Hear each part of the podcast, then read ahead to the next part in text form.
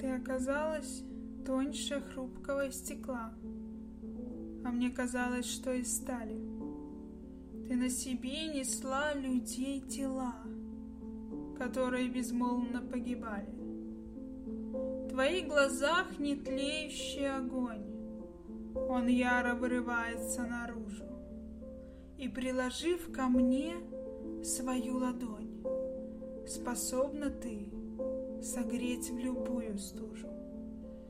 Как можно быть всесильной и простой, забыть про горести, помочь другому и управлять безбашенной толпой, как указать на истину слепому. Ты все смогла, как быстрая стрела, неслась ко мне, чтобы отгонять печали.